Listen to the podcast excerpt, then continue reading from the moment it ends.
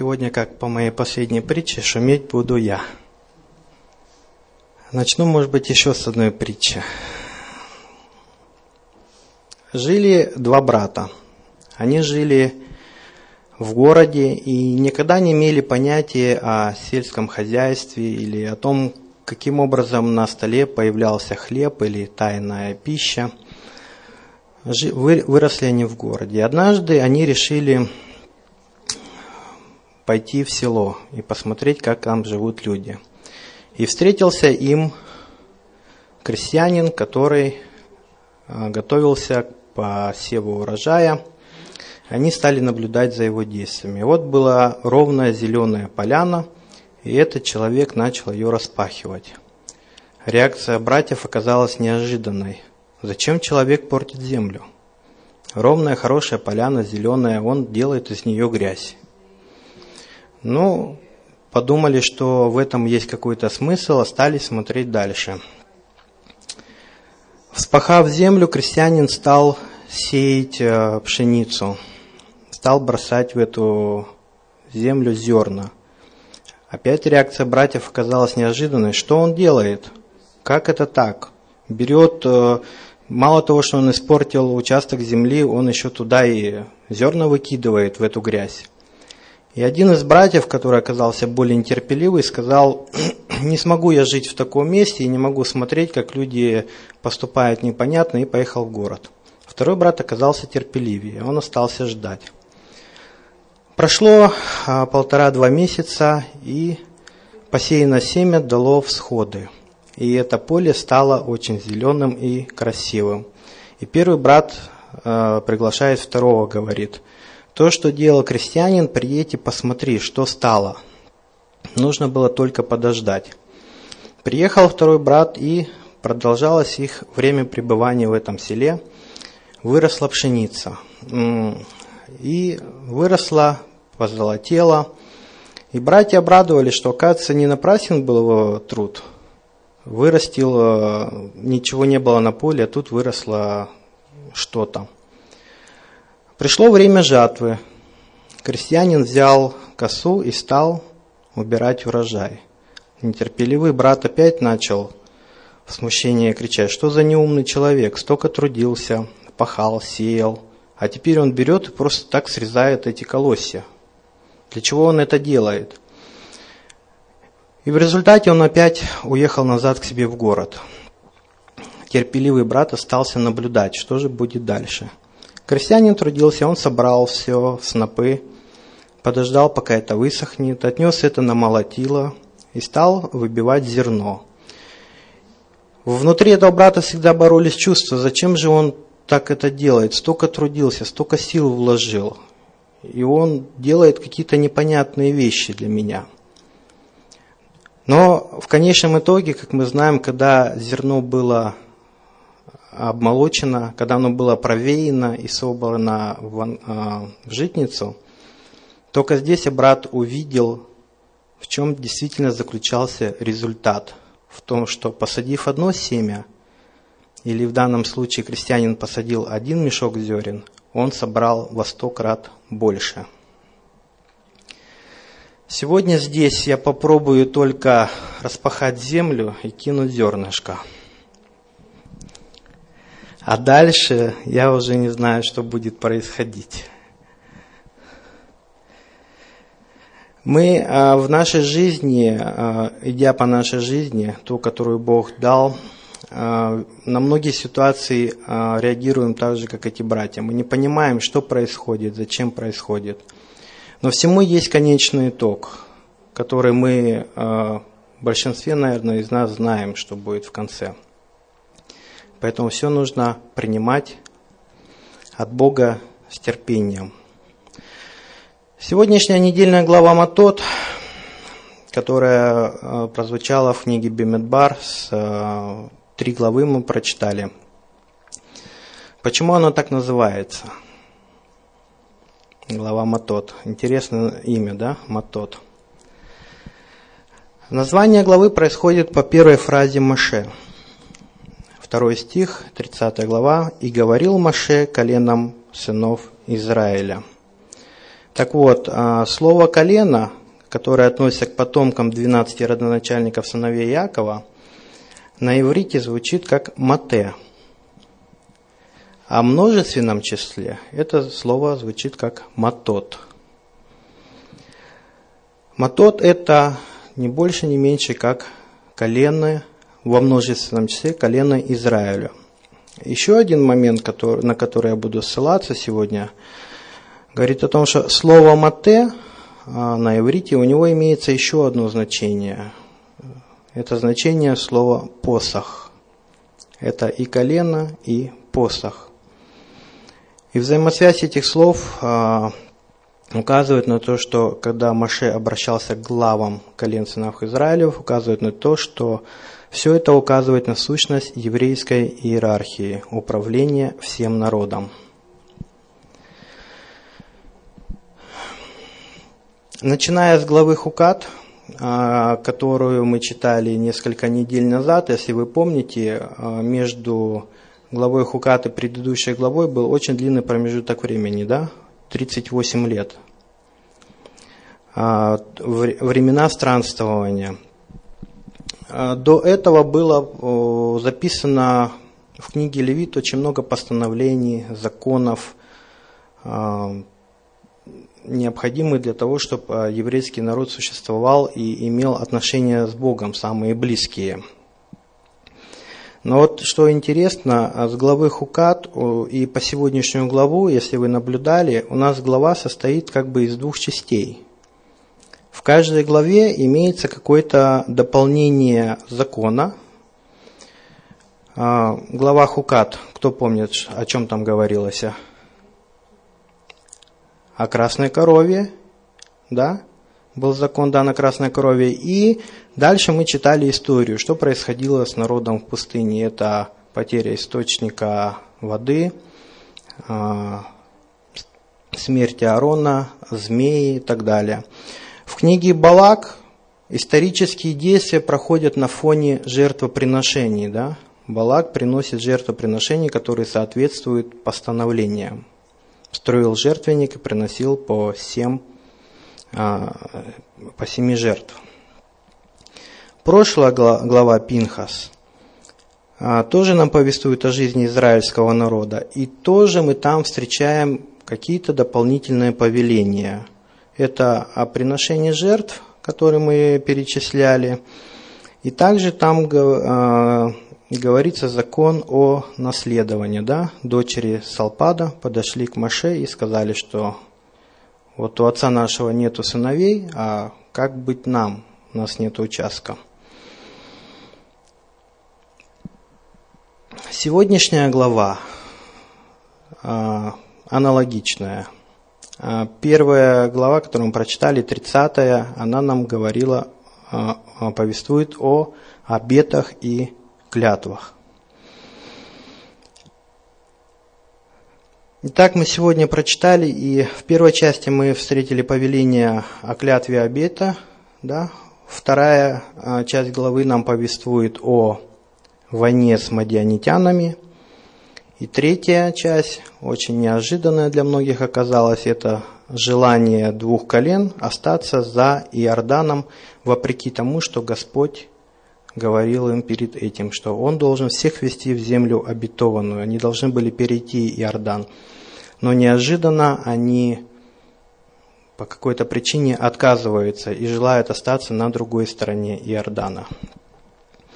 Но на что бы мне хотелось обратить немного внимания в сегодняшней главе Тори, в отличие от этих трех мест, так это именно э, к первой, э, о первой фразе Моисея, Моше, который говорит, что он обращается к главам колен и говорит с ними об обетах.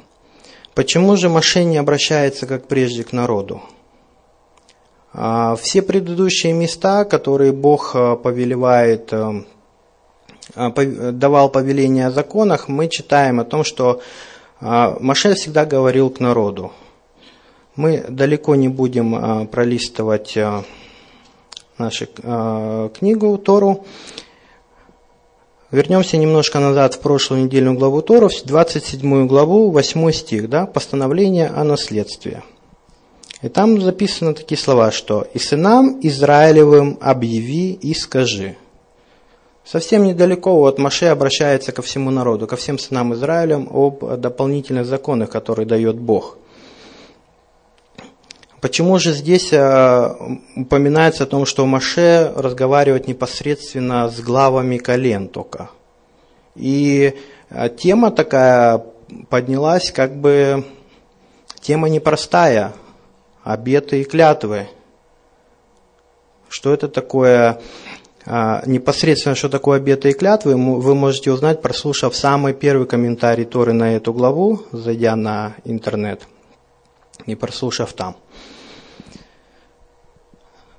То почему же здесь так вот происходит? А, как и говорилось прежде, а, начиная с главы Хукат, израильский народ находится в очень интересном историческом промежутке времени становления, мы об этом говорили. То, что он уже вышел из пустыни, лишился, э, не лишился, но остались позади все чудеса, да? Теперь э, народ вступает э, в новую жизнь среди других народов. В пустыне он был один. Ему было несложно исполнять какие-то обряды, законы. Но здесь приходит такое время, когда э, народ должен жить среди других народов. И поэтому жизнь, э, скажем, становится сложнее для них. Для них начинается новая эра жизни среди, э, среди других народов. Одно. Другое. В данной сегодняшней главе Торы есть еще очень важный момент. Это мы прочитали в 32 главе, о том, что Бог говорит Моисею, что отомсти мадианитянам и ты должен будешь умереть после этой битвы. Это последняя битва Маше. Это последнее эм, время, когда Маше присутствовал с народом. Настало время, когда народ должен э, лишиться своего великого вождя. И Моисей тоже об этом знал. И он приглашает э, глав колен Израилевых для того, чтобы вести с ними эту беседу о клятвах. В чем этот смысл? Сейчас мы посмотрим дальше, узнаем. А, осознавая все это, Маше старается передать а, через эту беседу, он старается передать правильную иерархию управления народом. Именно в том отношении, что ответственность за жизнь народа несут в первую очередь главы колен, затем главы семейств, и в дальнейшем это проходит иерархия, которую мы можем а, на простом примере вспомнить а, в книге Иисуса Навина. Мы читаем о том, когда согрешил Ахан, если мы эту всю историю помним, мы а, помним, как, как был узнан Ахан, что именно он согрешил. Да? Вот можем открыть книгу Иисуса Навина, 7 глава, 16 по 18 стих. Книга Иисуса Навина, 7 глава, с 16 по 18 стих нам повествует. Иисус, встав рано поутру, велел подходить Израилю по коленам его. И указано колено Иудина. Потом велел подходить племенам Иуды, и указано племя Зары. Велел подходить племени Зарину по семействам, и указано семейство Завдеева.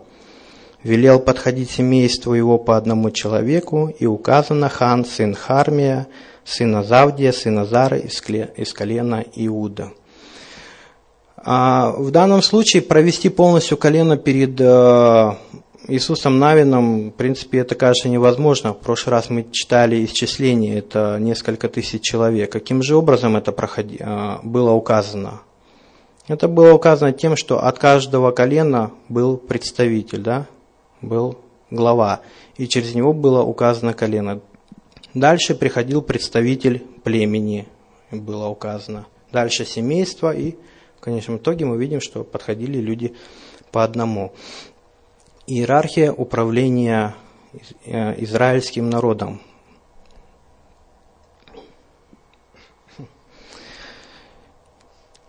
И а, в данной беседе именно Моисей и обращается к главам коленам, потому что на них в основном возложена вся обязанность о том, как будет существовать народ.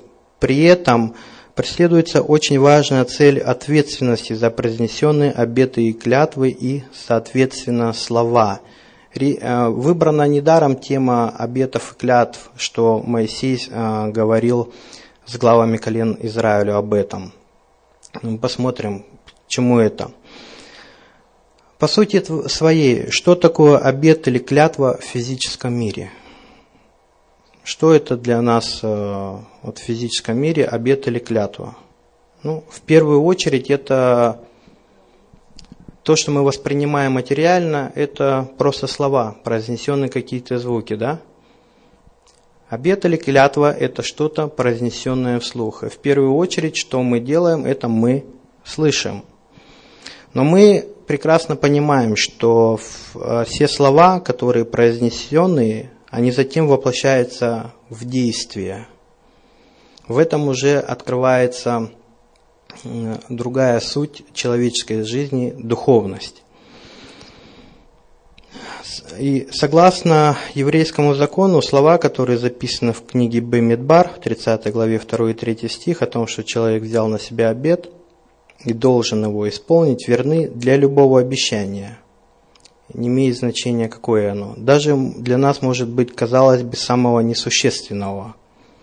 Ну, самый простой пример, например, вы можете что-то запретить себе в пищу для того, чтобы воспитать себя – и а, после того, как этот обед произносится, да, или клятва, что происходит с человеком? Человек значит, начинает проявлять какие-то действия. Например, человек запретил для себя в еду, там, скажем, яблоко. Что происходит в жизни этого человека, когда он видит яблоко? Он начинает что-то делать, самые такие простые примеры. Например, игнорирует, да, производит какие-то действия, он этого старается избегать или же держать себя в руках. Тем самым мы видим, что слова это и клятва, они это не просто что-то высказанное вслух, но все это превращается в действие. Если же он, э, человек нарушает, то, естественно, он несет за это наказание – наказание за свое обещание. Таким образом, слова, которые мы произносим, они не просто определяют моральные обязательства, не только заставляют человека хранить данное им слово, но и обладает силой, способной менять саму реальность, которая вокруг него. При этом самое мощное действие, наверное, среди слов, а, произносимых человеком, это действие оказывается слова, произнесенные клятвенно. Клятвенно или данный обед. Если посмотрим вокруг, и даже, может быть, на примере своей жизни, вы можете сами убедиться, когда вы даете обед, меняется реальность вашей жизни. И а, не только воздействует на вас, но еще на кого? На тех, кто вас окружает тем или иным способом, методом это все воздействует еще и на окружающих, помимо вас. По еврейскому закону любой человек наделен властью запретить что-то. Любой человек наделен властью запретить что-то. А самый простой пример, далеко я опять же не будем перелистывать нашу э, книгу, Библию, Книга Иисуса Навина, 6 глава, 16 по 17 стих. Эта глава нам повествует о покорении Иерихона. Всем нам известная, возможно, книга Иисуса Навина, 6 глава, 16 и 17 стих. Там говорится, «Город будет под заклятием». Это речь э, Иисуса Навина к народу. «Город будет под заклятием, и все, что в нем Господу, только Раав, блудница, пусть останется в живых, она и всякий, кто у ней в доме, потому что она укрыла посланных, которых мы посылали. Но вы берегитесь заклятого, чтобы и самим не подвергнуться заклятию, если возьмете что-нибудь из заклятого, и чтобы на стан сынов Израилевых не навести заклятие и не сделалось ему беды. Заклятие, клятва и обед. Какая разница между этими словами? Разницы никакой. И мы на этом примере очень э, реально видим, что произошло. Иисус Навин предает заклятию Иерихон. Человек Ахан нарушает это проклятие. Мы видим, какие действия производят слова. Никаких действий Иисус Навин не делал, Он только произнес слова, которые относятся к этому городу. Откуда же такая сила в наших словах? От, откуда это берется, откуда это приходит и почему? Вернемся в самое начало и э, посмотрим. Писание нам говорит, что десятью речениями Всевышний создал мир. Имеется в виду, что при описании создания мира в Торе десять раз говорится «И сказал Всевышний». Об этом мы уже слышали должны знать. Да? Десять раз Господь говорил «Сказал Всевышний, и сделалось то, сказал Всевышний, сделалось десятью речениями». Согласно еврейскому мировоззрению, это, эти речения не просто формировали мир в прошлом, но и сейчас они по-прежнему обеспечивают его существование – эти речения, которые были произнесены давно, они действенны сегодня. По этим речениям мы до сих пор существуем, и существует земля, и существуют законы, которые здесь установлены. И эти речения, они являются связью между нами и Творцом. А мы, как люди, поселенные в, материально, в материальность, мы постигаем реальность позиции людей, которые находятся в материи. Что для нас самая, существу... самая существенная реальность для человека? Это материя, это наше тело, это то, что мы можем непосредственно потрогать, пощупать, осязать, ощутить. Это самое, что ни на есть, существенная реальность, которая а, относится к нам – а что для нас означают слова? Сколько много поговорок о, о, о словах есть, да? Ну, одно из них молчание, золото. Но человек никогда очень серьезно не, относ, не относится к своим словам. Слово не воробей, вылечишь, не поймаешь, да, говорят. Но есть и другие, которые говорят о том, что слова не имеют никаких действий. Не буду их перечислять, но говорят и об этом. То человек не воспринимает э, реальность сказанного слова. Как же на все это смотрит Творец? Как все происходит у Создателя? У него все происходит с точностью наоборот. Для него слово – это самое, что ни на есть существующая реальность. Десятью речениями он создал все то, что мы видим, все, что существует и что функционирует. Чем является наше тело для него? Прахом. Он создал это тело из праха. Материальность. За, за наше тело Бог не переживает никогда. Он сказал, прах ты, и в прах ты возвратишься. У Бога концепция идет с точностью наоборот. Пойдем дальше. Теперь мы посмотрим на человека. Бог создал человеку, как мы знаем, по образу и подобию своему. Но есть еще очень интересный момент в книге Баришит, Бытие, во второй главе, седьмым стихом написано «Сделал Всевышний человека, и вдунул в ноздри его дыхание жизни, и стал человек душою живою. Что означает «стал человек душою живою»? Человек ожил, стал двигаться, да? Но вот что интересно, а, во втором веке нашей эры был, жил человек, звали его Анкелос. Он был не евреем, который принял а, еврейство, принял на себя гиюр. Он а, был учеником рабы Акивы того времени и также являлся племянником римского императора Тита. Так, после того, как он пришел в еврейство, он стал этим очень усердно заниматься.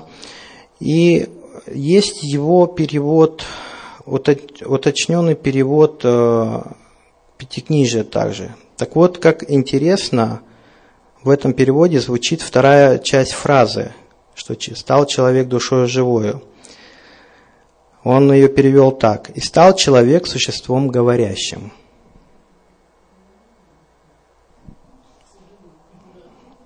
Иными словами, под выражениями «вдунул в ноздри его дыхания жизни» подразумевалось такое внешнее воздействие Всевышнего на человека, в результате которого человек смог использовать слова. И не только использовать, но и говорить с Творцом. И помимо всего этого, Творец наделил через Слово, Творец наделил человека способностью творить и управлять. Бог дал в управление человеку всю землю, да, он сказал, владычествуйте, обладайте ею. Естественно, это подразумевает э, то, что человек должен каким-то образом владычествовать, значит, он должен как-то этим управлять. На земле существовало много видов животных, были растения. Подразумевалось, что человек будет э, населять эту землю, то нужно было как-то сделать так, чтобы можно было это управлять, чтобы все это было упорядочено, все было в порядке, да? Так вот, Бог наделяет человека вот этим даром говорить. То, что сегодня мы с вами говорим, то, что это означает то, что мы живем. Человек мертвый, он не говорит, да? Вот представьте себе на несколько минут, если бы все люди потеряли способность говорить. Хорошо по отношению к кому? Ну, может быть. Но нет, это не так. Потому что, а, как сказал Веленский Гаон, это Рабе Ильягу, он говорит, что владение речью – это суть человеческого существования. Суть человеческого существования, то, что мы можем говорить, мы можем общаться. Из этого, а, из, и видно из всего этого, что раз человек создан по образу и подобию Творцу, и Бог наделяет его теми же самыми атрибутами, то наше слово, которое мы говорим, оно может и творить, и управлять.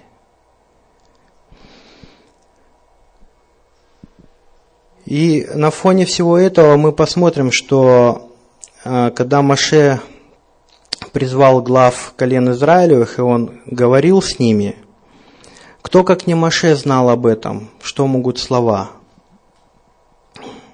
Что они могут творить? Сам Маше на опыте своей жизни, он убедился, и я так думаю, что в этой беседе Маше пытался предотвратить э, отпадение народ Израилев именно, чтобы главы колен влияли на народ – Почему главы колен были ответственны за обеты и клятвы? Не только внутри семьи муж мог э, или отец мог отменить клятвы, но то же самое распространялось на главы колен. По какой причине? Потому что человек очень часто необдуманно дает неверные обеты, неверные клятвы.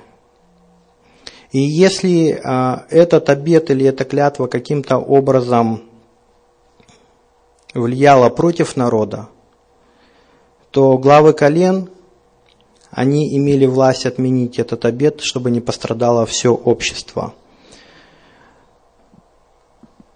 Маше, как я сказал, он на своей жизни узнал, что означают слова. Если мы вернемся в книгу чисел, 20 главу, и вспомним ту историю с водой, когда Бог повелел э, Маше – чтобы он вышел и сказал, чтобы э, скала дала воду. Мы все помним, да, это не так давно читалось. что сделал Маше? Он произнес совсем другую фразу, и эта фраза понесла, повела, понесла за собой какие-то последствия. Они произвели действие. Он ударил по скале. И в результате Бог э, вынес ему приговор, что из-за того, что ты так не поступил, а поступил по своей воле, ты не введешь этот народ э, в обетованную землю. И так как эти истории совсем недалеко расположены друг от друга, и очень многие иудейские комментаторы тоже именно склоняются к тому, что Маше через э, эту беседу он старался показать главам коленам Израилем, что означают слова.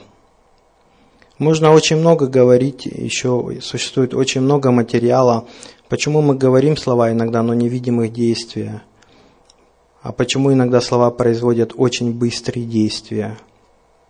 Все это зависит от состояния человека. Здесь мы это не можем сказать, это очень много на эту тему материала говорить. Но сегодня, чтобы, что мне хотелось бы именно обратить внимание, именно на то, что мы ответственны за свои слова, обеты и клятвы. И что это не просто так в нашей жизни, но это всегда что-то приносит в нашу жизнь. Поэтому будьте всегда мудры, потому что не, всякий человек, как в притче, которую рассказал в начале, эти братья, они не знали конец всех трудов крестьянина, но только по прошествии очень большого времени они узнали, для чего все это было. Так и мы, живя на земле, терпением будем э, проявлять терпение ко всему, что происходит, но самое главное, чтобы нам смотреть о том, что мы говорим. Вот об этом немного хотела сегодня сказать. Аминь.